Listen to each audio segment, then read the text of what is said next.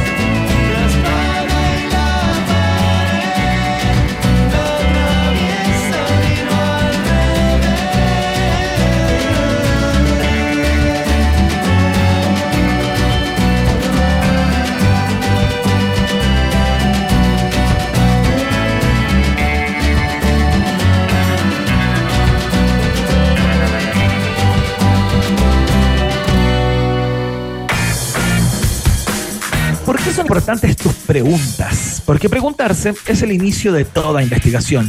Admisión 2024, Universidad Autónoma de Chile, es parte de la fiesta informativa de la Rock and Pop que va a una nueva pausa y a la vuelta ya estamos conversando Oye, con... Iván, eh, Iván, Iván, sí. espera. Hagamos el viaje ¿Qué en el tiempo. Tengo ganas de viajar en el tiempo antes. Ah, bueno, ¿Ya? hagamos ¿Sí? el viaje en el tiempo, Hagamos vamos con el viaje en ello. el tiempo. Sí, vamos. Dale. vamos. La pausa y le damos, ya. Hacemos un pequeño alto y al regreso, Iván Carrusel Guerrero y Maca Cachureos Hansen vuelven con más Un País Generoso Internacional en Rock and Pop. Rock, rock, pop, pop, rock, rock, pop, pop, rock, rock, pop, pop, rock, rock, pop, pop, rock, rock, pop, pop, pop, pop, pop, pop. Es la hora rock and pop. 7, 6 minutos. Escudo sabe que todos nos expresamos a nuestra manera. Ese carácter.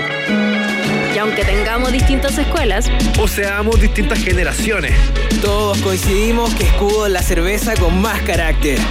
Porque tiene más cuerpo, más color, más sabor. Escudo, hecha con carácter. Carácter es disfrutar con responsabilidad. Producto para mayores de 18 años. The Cure vuelve a Chile. Shows of the Lost World Tour. Presentado por Entel y Scotia. 30 de noviembre, Estadio Monumental. Entradas en ticketmaster.cl. Nuevas entradas, cancha general disponible. No te pierdas el regreso de Robert Smith y su banda. Más información en dgmedios.com. The Cure en Chile. Así es como llegas a Enjoy. Y así es como te puedes ir de Enjoy. Crucero solo necesitas ser Enjoy Club, porque en Enjoy regalamos 2.000 viajes en cruceros al destino que tú quieras. Para participar, solo debes hacerte socio Enjoy Club, registrarte en enjoy.cl y acumular puntos jugando en nuestros casinos. Gana uno de los 2.000 viajes en crucero jugando en Enjoy. Rock and Pop te invitamos a descubrir de primera fuente todos los detalles, influencias, secretos, procesos creativos y producción detrás de los discos de tus artistas favoritos con Discópolis Rock and Pop. Este miércoles 22 de noviembre a las 8 de la tarde recibimos a Nicole y recorremos juntos todos los surcos de su nuevo disco, Claroscuro.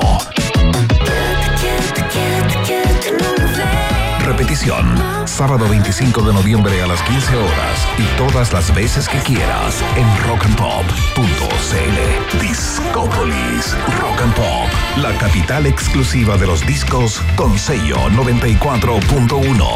Rock and Pop, música 24-7. La música chilena sigue rugiendo. No te pierdas Psycho en vivo, repasando todos sus grandes éxitos y presentando por primera vez su nuevo disco Drama en un show irrepetible. Su mejor concierto en los últimos años, este 24 de noviembre Teatro Oriente. Entradas a la venta por sistema.ticket. El inconfundible sonido de Psycho junto a grandes sorpresas. Invita Radio Rock and Pop. Los pedidos los haces en la P. ¿Pero de qué es esa P? De promo en almuerzos. De perfecta ensalada. De pizzas. De potente hamburguesa. De pedidos en puerta. Pedido sin pensar porque hay promo en almuerzos con 40% de descuento. Solo por pedidos ya. La música se viste de historia. Los Jaivas culminan su increíble celebración de 60 años en un concierto épico en la Quinta Vergara este 9 de diciembre. Compra tus entradas en sistema.ticket. Únete a esta fiesta musical inolvidable y celebra seis décadas de grandes éxitos. Los Jaivas en la Quinta Vergara. Una noche que marcará la historia. Produce Bizarro. ¿Te proyectas con tu familia hacia nuevas oportunidades? Obtén la visa de residencia permanente en Canadá y luego la ciudadanía a través de estudios. Asiste al seminario informativo este 20 de noviembre a las 19 horas en el Hotel Mercure Santiago Centro, en donde Plan B Immigration Services te guiará en el proceso. El valor es de 10 dólares por persona o 15 dólares por pareja. Cupos limitados. Regístrate en la web planbcanadá.com. En Rock and Pop, Iván Acapulco Guerrero y Maca Cachagua Hansen vuelven a colorear la plurinacional bandera de un país generoso internacional en la 94.1. Red Hot Chili Peppers aterriza en nuestro país este domingo 19 de noviembre y luego el 21 de noviembre. Ojo, ah, tenemos entradas para el show que va a dar Chad Smith, el baterista de Red Hot Chili Peppers, el lunes 20 de noviembre. Anda, participa por tus tickets y por mientras nos quedamos con esta que se llama Can't Stop. No puedo parar de pasarlo bien aquí en la 94.1. ¿Y sabes por qué? Porque es día viernes y estás metido en un taco escuchando un país generoso internacional acá en la Rock and Pop. Can't stop to the.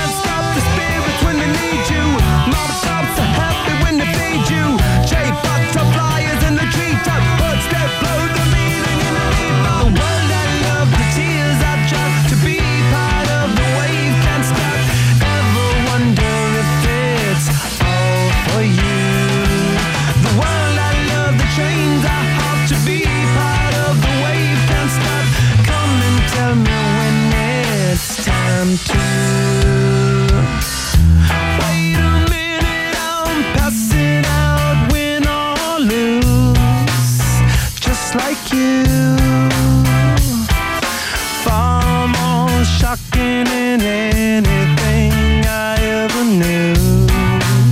How about you?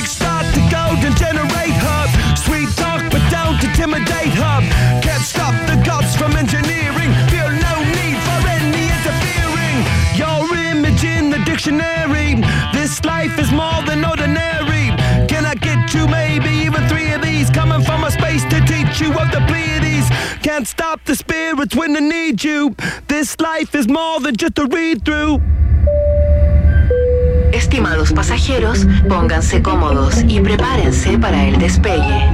Llegó el momento de subirte al DeLorean de la 94.1 y viajar por la historia de nuestra cultura pop. Es el viaje en el tiempo en un país generoso de la rock and pop. Primera estación. You talking to me? You talking to me? I don't know who's weirder, you or me. You talking to me? Then who the hell else are you talking? Talking to me? Well, I'm the only one here. Are you talking to me? Are you talking to me? Are you talking to me? Claro que era el tremendo momento de Taxi Driver, porque vamos a hablar de cine cuando tenemos a Jumping Jack Flash de fondo. Porque fue una de las canciones principales de Mean Street, o Malas Calles, o Calles Peligrosas, esta primera película del 73 que hizo quien está de cumpleaños hoy día, Martin Scorsese. Y a él lo vamos a destacar. Ay, Dios mío. A pesar que ha sido nominado ocho veces, Martin Scorsese solo ganó el premio de la Academia al mejor director una vez. Y fue por The Departed, el año Los 2006. Sí, po, solo esa. Buena Esta- película. Buena, buena, pero igual tiene hartas buenas. Yo siento como que Sí, les po. falta. Bueno, esta es quizás la mayor injusticia en la historia de los Oscars, considerando que sigue siendo uno de los cineastas más venerados de todos los tiempos. Martin Scorsese ha dado forma a nuestra imagen popular, moderna, del gángster. Ha también dado algunos personajes, historias más influyentes en el Estados Unidos y también más personajes bien humanos. Pero no necesita premios porque su influencia es asombrosa, su estilo es singular y su legado tremendo. Ay, mira, es uno de los renovadores del cine norteamericano de los años 70 con clásicos como Mean Street y Taxi Driver que cimentaron su larga asociación con Robert De Niro y también eh, hizo películas como Toro Salvaje, El Rey de la Comedia, La Última Tentación de Cristo. Que mucha gente se enojó con esa.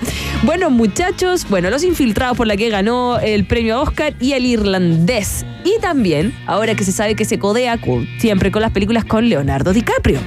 Que Y con Robert De Niro, que continúa con siendo como una suerte de, de fetiche, ¿no? Sí, la sí. comunidad italoamericana y con Al Pacino trabajó también en algún momento. también. Bueno, la última película de Martin Scorsese y es por lo que ha dado noticia, además de estar de cumpleaños 81 y que ahora es, eh, le gusta el TikTok, porque con su nieta hace videos de TikTok.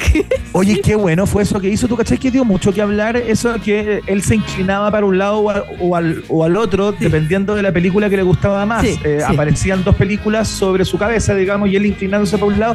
Y fue tema de, de- de medios de comunicación como en general, ¿no? Sí, sí, no. Oye, de verdad como que se reinventó y siguió a la, a la nieta. Así es fácil. Mira, ahora eh, Martin Scorsese está con su nueva película Killers of the Moon, eh, que representa otro logro cinematográfico de Martin Of Scorsese. the Flower Moon. Of the Flower Of the Moon. Flower Moon, sí, sí, perdón. Es, un largo- una- es su largometraje número 26 y de su carrera que continúa con la colaboración claramente de Leonardo DiCaprio y Robert De Niro con resultados sorprendentes. Eh, ¿La has ido a ver? Yo todavía no. No lo he ido a ver, pero me dijeron que estaba increíble. Brutal. Sí, que de verdad es como...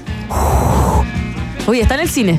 Así que si es que tienen Sí, ahí. tiempo, vayan a verla Killers of the Flower Moon, la última película de Martin Scorsese, quien hoy día está de cumpleaños. ¿Alguna favorita de Martin Scorsese para ti, Iván?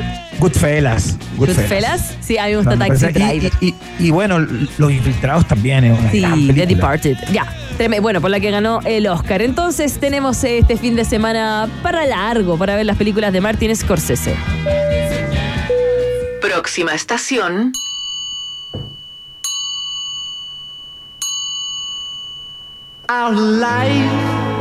Esta estación es para ti. Hablemos de catedrales, hablemos de catedrales musicales. Sí, porque en 1980, el ex Beatle John Lennon y su esposa Yoko Ono lanzaron el disco Double Fantasy, último álbum de este tremendo músico y compositor británico antes de ser asesinado por Mark Chapman en Nueva York el 8 de diciembre también del 80. John Lennon, de hecho, le autografió un ejemplar de ese disco a este señor el día en que lo asesinó. Este disco fue el último autógrafo que dio John Lennon y fue subastado, de hecho, el año 2003, alcanzando un precio de 525 mil dólares, convirtiéndolo en ese momento en el álbum más caro de la historia. Pucha, oh. Qué locura, qué Bueno, locura. Eh, con el nacimiento de su hijo Sean, el 75, Lennon dejó de lado su carrera musical para ver crecer a su hijo y para retomar su relación perdida con eh, Julián. En el verano del 80, tanto Lennon como Ono se sentirían con las fuerzas suficientes entonces para volver al trabajo para empezar a componer, como tú ya sabes. Tras cinco años de inactividad musical y alejado de los estudios de grabación, Lennon estaba en su máximo momento de creatividad y por otra parte había cumplido su sueño de aprender a navegar, llegando entonces hasta a la isla Bermudas. Y ahí compuso las canciones, entiendo, ¿no? sí, perdón, me dio tos. Y ahí compuso sus canciones. Un segundo. No sé si quieres que te reemplace. Reemplázame, que me dio tos. Sí, bueno, la Isla de la Bermuda justamente comenzó a escribir las canciones que iban a formar parte de este, de este álbum eh, y a finalizar los demos que había grabado eh, en su casa de New York City, ahí en Dakota Building, ¿no? Frente al Central Park. ¿Estás? Sí, ahí estoy, estoy. Me llegué a marear. Ya. Me atoré. Es que el aire acondicionado está muy fuerte. No, no, no, sí está bien, Emi, está bien. Fue, eh, y no es COVID, me hice un examen. Es Ah, solo, qué bien. es solo un resfrío. Dios mío. Bueno, eh, Yoko Ono pro- pro- po- iba a proponer al productor de Aerosmith, Jack Douglas, para trabajar en el futuro álbum de Lennon, dándole las grabaciones caseras para que las escucharas. Bueno, y finalmente Lennon y Ono y Douglas produjeron docenas de canciones a comienzos de agosto, suficientes para llenar el hueco de Double Fantasy e incluso de futuros proyectos. Un segundo álbum, Milk and Honey, estaría en la fase de ensayos. Sin embargo, Lennon fue asesinado en diciembre, entonces no se alcanzó a producir. Lennon y Ono eh, van a decidir finalmente publicar sus canciones de forma conjunta en este álbum por primera vez desde el controvertido disco del 72 Some- eh, Sometimes in New York City. Eh, bueno, Double Fantasy iba a suponer una colección de canciones en la que John y Yoko cantarían el uno para el otro. Pero puse puras canciones de John Lennon, porque no me gustan las de Yoko. Sí, a mí me encantaría saber, no quiero hablar desde la sospecha ni ser como el típico tipo que está viendo bajo el agua, Pero tomando en cuenta este disco y eh, conociendo un poquito eh, la composición eh, histórica de John Lennon, ¿qué habrá hecho Yoko Ono en este disco? Es una pregunta que me hago si eh, forma parte de los créditos por haber colaborado en la música, por haber colaborado en algunas letras, porque esto es John Lennon 100%, digamos. Según ella, ella produjo la suya. O lo ayudó también. No, si era mitad y mitad, no sé. Yo creo que el hombre estaba enamorado. Pero lo hizo él. Sí, bueno, aquí viene Beautiful Boy también, que es una canción que le dedica John Lennon, eh, A Yoko Ono, a, a Sean Lennon, a su hijo eh, Sean, ¿no? Está muy cruzada por todo ese espíritu, por toda esa, por toda la novedad de ser padre y la eh, extrañeza y sorpresa eh, respecto de esa nueva condición, ¿cachai? Claro. súper presente en este disco que debe ser el disco con más hits eh, que tiene John Lennon, digamos. Sí, sí. De hecho, no le fue tan bien a este disco cuando salió. Le fue ma Mahoma. El tema fue que al momento de que lo asesinaron, el disco empezó a vender más. Es que la gente Claro, es muy morbosa. es muy probable. Es muy morbosa.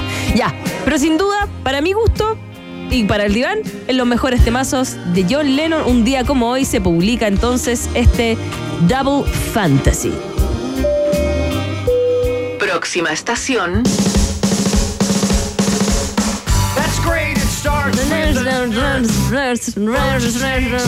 Oye, Maca, ¿cachai? Que esta canción, perdón que, que- que te interrumpa, pero. It's the End of the World as We Know It and I Feel Fine eh, de R.E.M. llegó el- al primer lugar del Billboard eh, un día como hace dos días.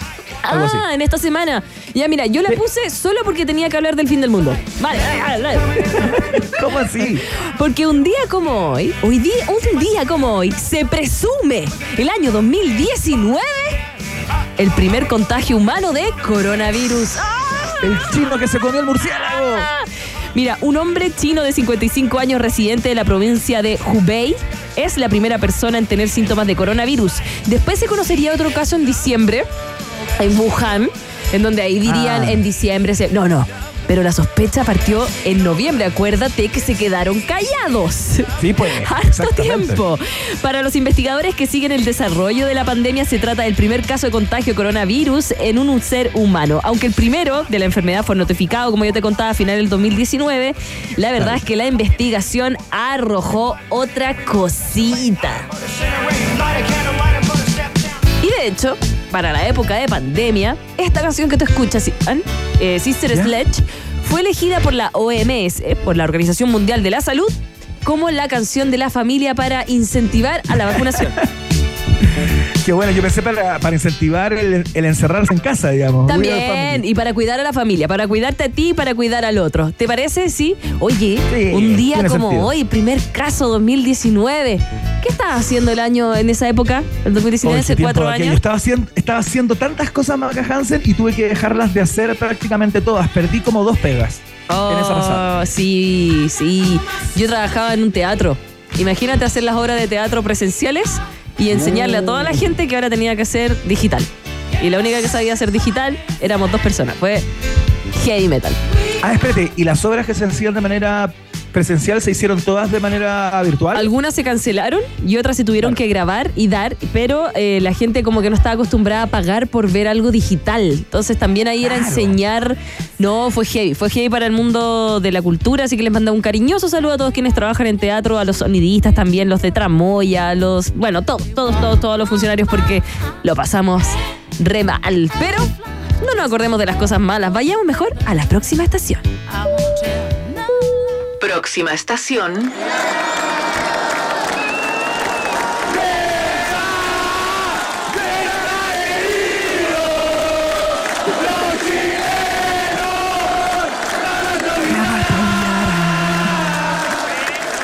Qué momento, Maca, se me pararon los pelos. Qué momento, porque el recuerdo de Marcelo Bielsa sigue bien latente en la hinchada nacional. El loco marcó una era en la roja, lo que siempre es recordado con cariño por la gran mayoría de los chilenos. Y un día como hoy, pero en el año 2010, el estratega argentino dirigió su último encuentro en canchas chilenas, porque no fue su último partido. El último partido fue en enero eh, del 2011 contra Estados Unidos, pero fue en Estados Unidos.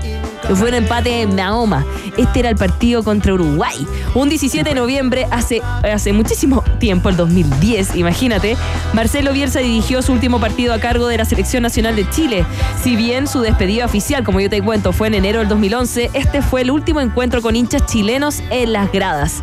En ¿Cómo esa, por cierto, en esa oportunidad Chile enfrentó y derrotó 2 a 0 a Uruguay en el Estadio Monumental con goles de Alexis Sánchez y Arturo Vidal.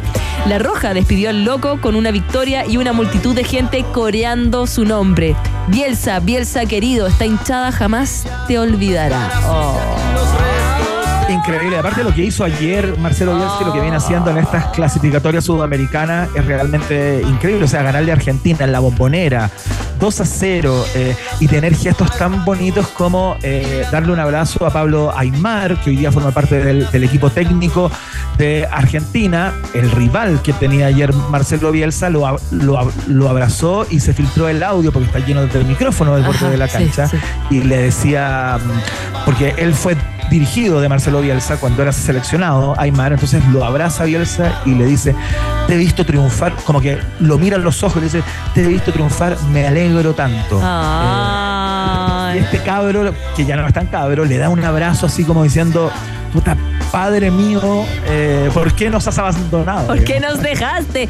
Bueno, en, eh, tenemos un panelista en la mañana, Pancho Sugarret, que viene de Radio ADN, a quien abducimos y robamos de las catacumbas de esa radio que no, no conocen el sol. Bueno, dicho esto, cuando lo robamos me contó que Argentina no perdía en una clasificatoria desde el año 2017. Sí, pues, ¿Puedes creer? cual. Chúpate esa. Y bueno, En habla- casa, digamos. En claro. casa, claro. Y hablamos un poquito de Bielsa y, me, y dijo que, claro, él había aceptado esa generación dorada porque también la veía, veía que podía trabajar con ella. Y fue lo que hizo finalmente, que, que él respondió a un momento ideal de nuestro país y que estamos ahí esperando a que vuelva a pasar porque nos falta, eh, según dijo este comentarista, a quien queremos mucho, nos falta materia prima. Sí, bueno. Vamos a la siguiente estación. Última estación. Once upon a time, there was a little black girl in the Brewster Projects of Detroit, Michigan. At 15, she was spotted by an Ebony Fashion Fair talent scout, and her modeling career took off. You better work. Work. You better work. Ponte a trabajar, cabro de mierda. No, no. ¿Qué es esto, Maca Hansen? ¿Por qué no nos cuentas de qué se trata? Eh, eh, eh, bailemos Vogue, bailemos Vogue. Work, work, work. Cover girl. Ya, perdón. Se me salieron todas las plumas.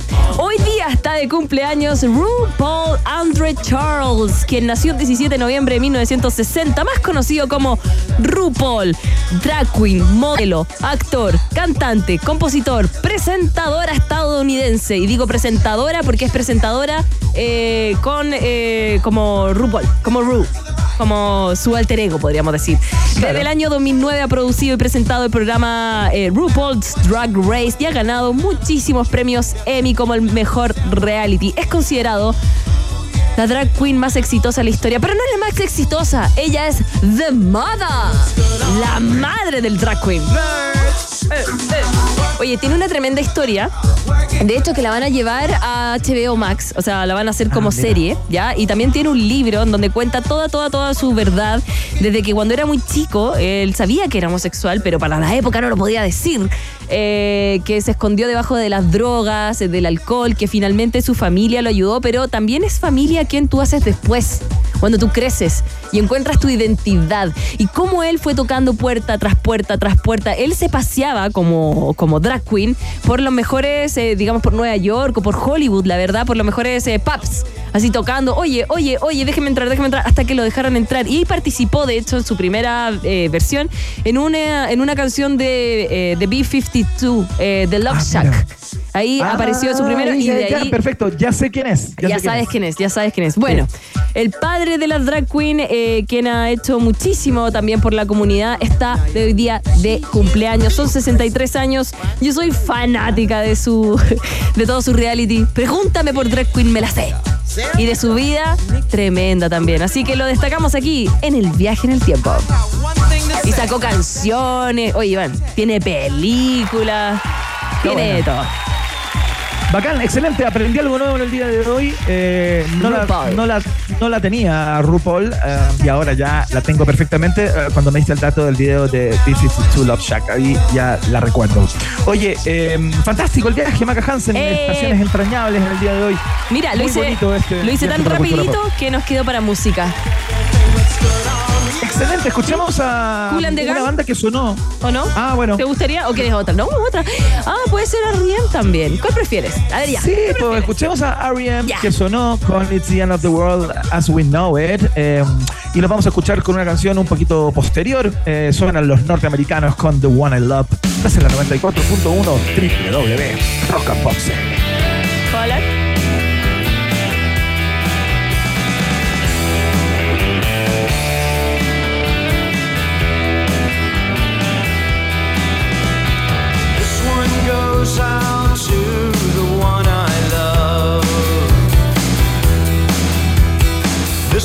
Goes out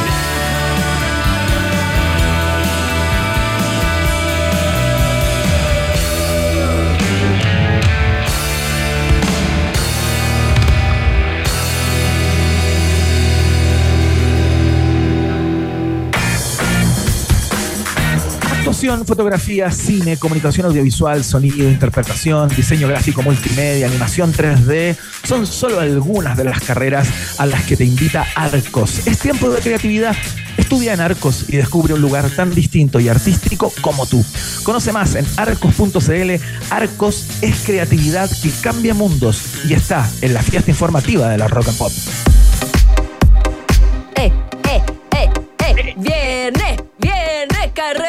Carrete! Y dice... Ya, perdón. Los Bunkers, Princesa Alba, Jere Klein, La Combo Tortuga, presentaciones especiales de Chirelli, el Jordan 23. Piu, piu, piu, piu. Esos son algunos de los shows que vas a vivir en Premios Musa 2023. No te lo pierdas, la premiación musical más importante del año, el próximo jueves 7 de diciembre. Vamos a estar todos vestidos de frac por las 10 radios de Prisa Miria, en las plataformas digitales de Premios Musa y por las pantallas de TDN. Premio Musa, la música que nos inspira. Ah, perdón, inspira. Es que así hablan en las otras radios. Inspira. Ya, vámonos a una pausa, ¿te parece? Vamos a la pausa, a la vuelta José Bustamante, que entiendo está metido en un atasco eh, importante, eh, pero igual vamos a conversar acerca de algunas películas de ciencia ficción y de series más bien que nos viene a recomendar. Así que lo hacemos igual telefónico, pero contra viento y marea, como que siempre. El taco, el taco está a potope. No sé qué significa eso.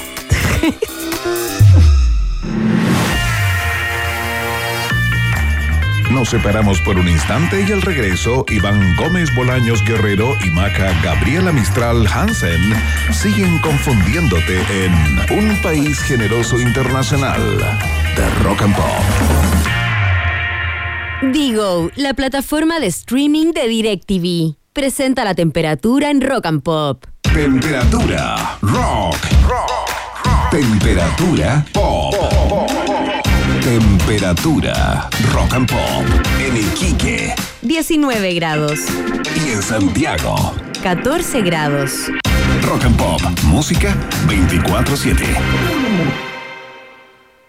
Con Digo, la plataforma de streaming de DirecTV, tienes en exclusiva la nueva temporada de Fargo. Todos los partidos de la liga en vivo y cada match point de la Copa Davis. Digo te ve en vivo y los mejores títulos en streaming a un solo clic. Suscríbete hoy en directvgo.com y obtén un mes gratis. ¿Por qué dudar que los niños son el futuro? Porque la deserción escolar en algunas zonas rurales es alarmante. ¿Por qué creer en un estudiante? Porque Camila, junto a su profesora, investigaron cómo el uso de robots pedagógicos aportan a que los niños vuelvan a interesarse por aprender. ¿Y por qué nos preguntamos todo esto? Porque preguntarse es el inicio de toda investigación. Tus por qué, donde Chile más los necesita. Admisión 2024. Universidad Autónoma de Chile, más universidad.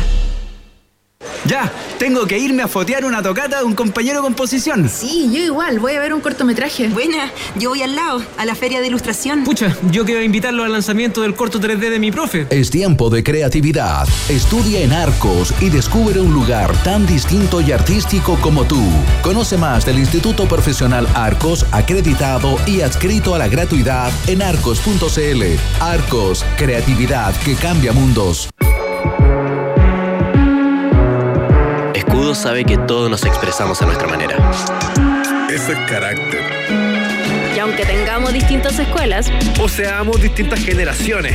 Todos coincidimos que Escudo es la cerveza con más carácter. Porque tiene más cuerpo, más color, más sabor. Escudo, hecha con carácter. Carácter es disfrutar con responsabilidad. Producto para mayores de 18 años. En noviembre llega Home Fest a Metropolitan Santiago, un evento familiar y pet friendly donde podrás disfrutar de una gran exhibición con las últimas tendencias del rubro automotriz, inmobiliario, decoración, construcción y tecnología, con excelentes beneficios y descuentos para los asistentes al evento. Te esperamos este 18 y 19 de noviembre en el Metropolitan Santiago, ex Casa Piedra. Entrada gratuita, organizado por yapo.cl. Ficciona, el primer espacio de experiencias inmersivas en Chile, te invita a disfrutar la exposición de Moneta Kandinsky, una revolución creativa, un viaje por las principales vanguardias del arte de la pintura. Disfruta colores y luces en una experiencia única. No te lo puedes perder. Hasta el 26 de noviembre en Apoquindo 6060. Entradas en Ticket Plus. Produce Ficciona. Colabora FIS. La música chilena sigue rugiendo. No te pierdas Psycho en vivo, repasando todos sus grandes éxitos y presentando por primera vez su nuevo disco Drama en un show irrepetible. Su mejor concierto en los últimos años, este 24 de noviembre Teatro Oriente. Entradas a la venta por sistema.ticket. El inconfundible sonido de Psycho junto a grandes sorpresas. Invita Radio Rock and Pop. Los pedidos los haces en la P. ¿Pero de qué es esa P? De promo en almuerzos. De perfecta ensalada. De pizzas. De potente hamburguesa. De pedidos en puerta. Pedidos sin pensar porque hay promo en almuerzos con 40% de descuento. Solo por pedidos ya. No te pierdas a Movimiento Original en el Teatro Caupolicán. Este primero de diciembre a las 21 horas, la agrupación lanzará su nuevo disco. Repasa todos sus éxitos en un show único e irrepetible, lleno de sorpresas y emociones, que promete ser el mejor espectáculo en la carrera de Movimiento Original. No te lo pierdas. Compra tus entradas desde ya en Punto Ticket y boleterías del Teatro Caupolicán, donde se escucha y se ve mejor. Iván Jalapeño Guerrero y Maca Cacho de Cabra Hansen siguen poniéndole mucho chile a esta ensalada llamada Un País Generoso Internacional que sigue picando dos veces en Rock and Pop. Muy bien, ya viene José Bustamante, cachen el canapé, la previa que tenemos a la columna de nuestro querido José. Escuchamos Rock and Roll Son, los Led Zeppelin en Rock and Pop.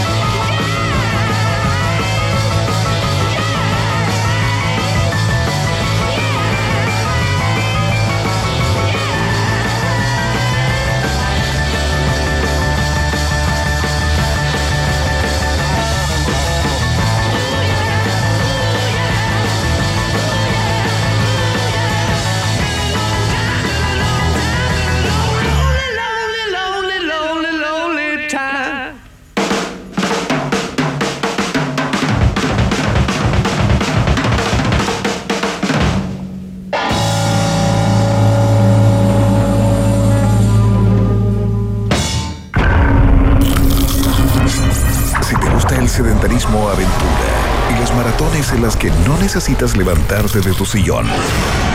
Este es tu lugar. Series, películas y documentales y uno que otro spoiler con José Bustamante en un país generoso.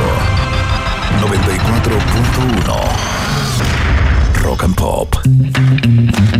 Muy bien, ya estamos listos y dispuestos eh, para la columna tradicional de día viernes en que nuestro querido José Bustamante, directamente desde el podcast No Sabes Nada, periodista, guionista y parte integral de nuestro programa, eh, nos cuenta acerca de lo mejor del mundo de las series, del streaming, del cine. ¿Qué te pasó, José Bustamante? Estás metido en un atasco, en un taco monstruoso, pantagruélico. Sí, se me fue de las manos el traslado, amigo. No pasa nada. Los días viernes son Sí. así. ¿O no? Sí, sí, un día, un día que me pase. Un día que pase no pasa nada. ¿Cómo estás, José? Muy, muy bien, Iván. ¿Cómo están ustedes? Bien, también. Muy contentos de, de iniciar esta conversación contigo. Eh, ¿De qué vamos a hablar en el día de hoy, José? ¿Ciencia ficción, Mira. parece? Sí, vamos a hablar de algo que es para mí una de mis cosas favoritas de la Uh. vida, que es la ciencia ficción. Me gusta harto este género. Me, me aventuro a decir que es mi género favorito. Ay, a mí también. Pero Ah, mira. les te gusta, que bueno, es que, es que mm, lo- me, me gustan todos los formatos también. Hay cuentos, hay novelas, hay películas. En, la, en esta ocasión inventé una excusa que es que lo, terminó la huelga de actores hace poquito. Sí. La huelga claro. que duró 118 días, duró un más, un día, perdón, un mes más que la huelga de guionistas. Y Ajá. entre otras cosas, ahí donde los guionistas eh, eh, apelaban a que se les respetara el- el- esto de los residuales, que es el porcentaje de ganancias por reproducciones en plataformas de streaming, los Claro. actores y actrices estaban poniendo el foco en algo que yo creo que es ciencia ficción pura y dura, y es el empleo de inteligencia artificial Ajá. eh, que no sean reemplazados, o sea, literalmente que no sean reemplazados por las máquinas, Eh, por versiones. ¿Pero eso le pasaba a los actores o más bien a los guionistas? ¿Los actores también están preocupados de eso?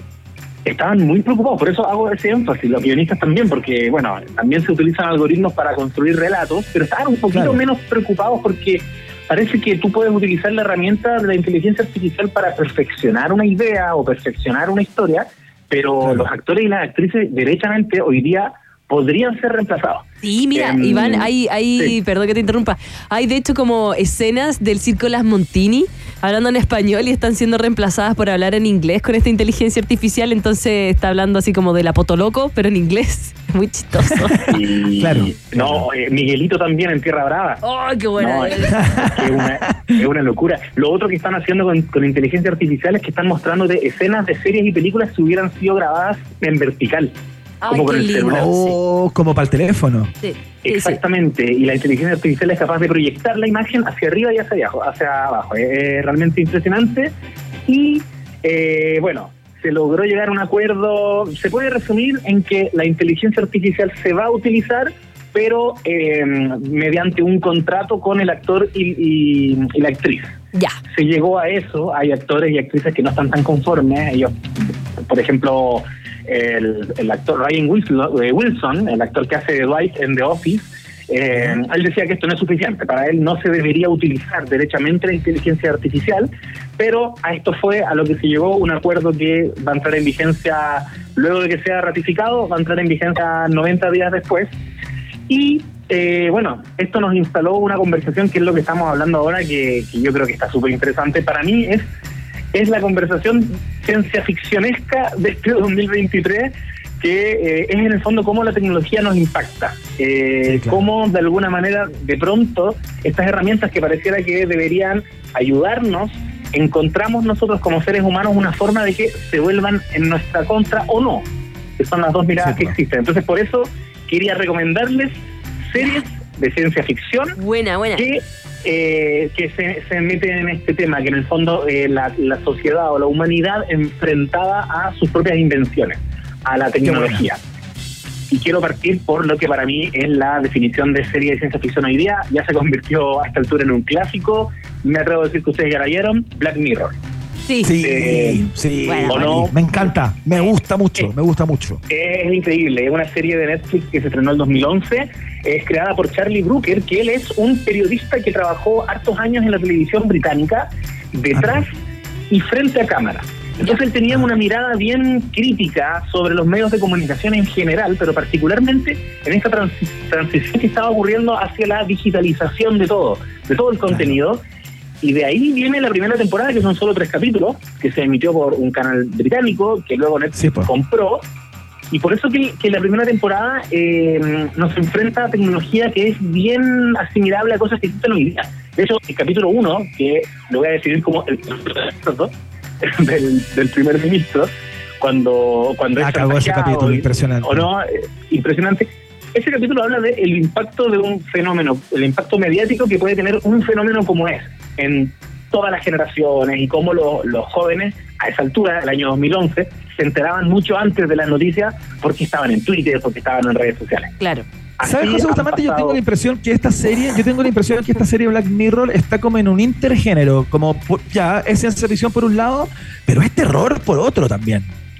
Sí, eh, efectivamente, Charlie Brooker se nota que tiene como tiene como una vocación, no tiene una intuición hacia el terror y eso ya en la última temporada que se estrenó este año, directamente Claro. él se, se entrega a ese género. Hay dos o tres capítulos que son terror. Son Eh, terror puro incluso, eh, eh, digamos, orillando el gore.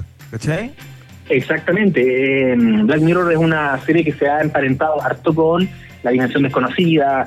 Uno podría pensar en relatos de Edgar Allan Poe que tienen esta mirada como nihilista. En el fondo, eh, los protagonistas nunca ganan.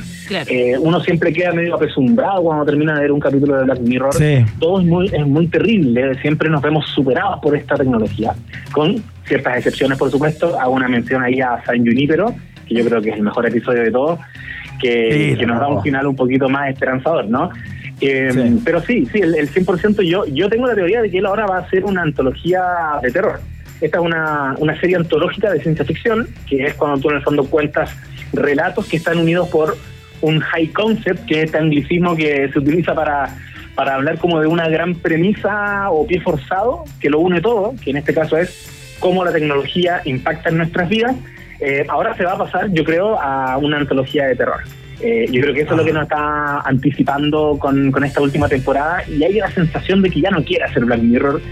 Eh, Se aburrió. Al menos ese se aburrió, ya, ya fue mucho, ya se vio sobrepasado por la, la tecnología actual. Eh, así Buenísimo. que Black Mirror, Black la Mirror, encuentran entonces. en Netflix. Así es. Todas las temporadas íntegramente ahí para que la revisen. Hay otra serie muy interesante de HBO que se estrenó el 2016 que se llama Westworld. Oh, me gusta esa. Ah, la primera temporada. Y la segunda un poco. Después ya no. Yo parece que estoy igual, estoy contigo.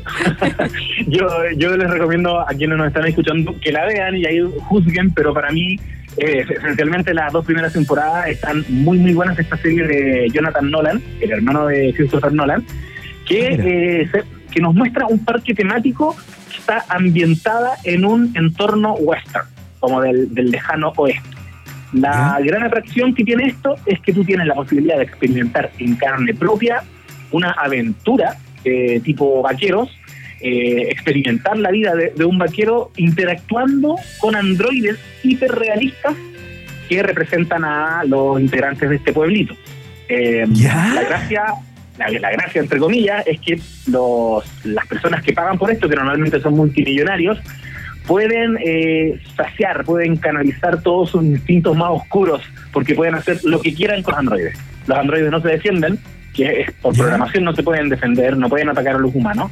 Entonces vemos la, la faceta más oscura de los seres humanos eh, ante esa posibilidad. Y directamente voy a decir asesinatos, violaciones, tortura. En ese sentido, eh, es bien ruda, pero la luz de esperanza se va presentando en el personaje de mm, Dolores, que es interpretado por Evan Rachel Wood, que empieza a adquirir conciencia. Ella es un androide que de pronto se le viene a la cabeza la sensación de que todo esto puede ser una mentira y de que quizás se está haciendo consciente de su condición de androide. Perfecto. Y eso, en conversación con los otros anfitriones, con los otros androides de este parque, puede generar eventualmente una rebelión contra esta gran empresa que los tiene de alguna manera esclavizados. Claro, como cualquier libro de Isaac Asimov. Ah, Como cualquier libro, exactamente. Aquí nos acordamos de las tres leyes de la robótica. Yes. y, y qué interesante también de esta serie que está inspirada en una película del 73 que fue escrita y dirigida por Michael Crichton y ¿Ya? para quienes eh, les suene el nombre es porque él fue quien escribió la novela que inspiró Jurassic Park. Son dos historias que tienen mucho en común porque en el fondo nos enfrentan a, a esto de eh, por qué los seres humanos de pronto jugamos a ser dioses. ¿Por qué pensamos que eso va a salir bien? ¿Por qué queremos traer dinosaurios a la actualidad? ¿Por qué queremos crear androides hiperrealistas que eventualmente se pueden revelar? Eh, y en esa en ese equilibrio va transitando esta serie que, tiene tuvo cuatro temporadas, no va a tener más. Eh, yo diría que, la, como decía la Maca, la primera y la segunda son las más interesantes. Eh, luego, en este afán como de ampliar un poquito los límites de este universo y, y mostrarnos el mundo al exterior del parque, yo creo que se le fue dividiendo el concepto. Sí, no se, le fue de las manos. Se le fue, pero Se está en, en HBO para que le den una oportunidad. Westworld. ¿Alcanzamos otra? Eh, ¿Otra serie otra? creo alcanzamos otra, alcanzamos alcanzamos- otra. Ya, voy a seleccionar entonces la mejor nomás. no me voy a dar más vueltas. Ya. Quiero, quiero hablarles de Severance. Que yo la recomendé en alguna ocasión, pero creo que nunca es malo recordar Severance del 2022, una serie original de Apple TV Plus, una serie que está siendo permanentemente eh, nominada y, va- y muy elogiada por la crítica y es la que probablemente va a acaparar la atención de todos los fanáticos de la ciencia ficción por aquí, eh, de aquí hacia unos años más en, en adelante, porque nos cuenta eh, la historia de un tipo, un trabajador de una empresa llamada Lumon, Mark, que, eh, a ver, voy a tratar de explicarlo como lo... Sí, lo- lo- como sin spoilers aparte. Sí, voy a, voy a decirlo en estos términos. Imagínate, Maca, que tú todos los días cuando llegas a la radio, entras al ascensor y tu mente pasa a ser eh, la mente de Macarena Hansen, la trabajadora radial. Y solo existes en ese plano. Y cuando te vas a tu casa, te subes al ascensor y, as- y te olvidas de todo lo que ocurrió en tu jornada laboral y comienzas a vivir otra vida que es la vida de la vaca afuera de la radio. Ya. Ninguna de esas dos conciencias sabe que existe, sabe en qué, en qué está la otra, digamos. Y, y en qué se traduce esto en la práctica, que es lo interesante que explora la serie, que de alguna manera los trabajadores de esta empresa nunca salen de esa empresa. Porque claro, yo que contrato este servicio, cuando estoy afuera, eh, es maravilloso porque nunca voy a trabajar. Llego a la pega y me voy para la casa. Pero el trabajador, o sea, yo mismo, cuando estoy dentro de la empresa, tengo la sensación de que nunca me voy, que estoy esclavizado en ese lugar y, y es en ese sentido abrumadora y, y muy interesante esa tensión que se va generando cuando ellos empiezan de alguna manera a, a sospechar de todo. y, Aparte que tiene una estética, José, alguna vez conversamos de esto, tiene una estética que nos recuerda, eh, no sé, a la naranja mecánica, ¿no? A esa cosa medio kubrickiana, con espacios eh, muy como geométricos y, y- y todo como con una paleta de colores eh, que es muy interesante.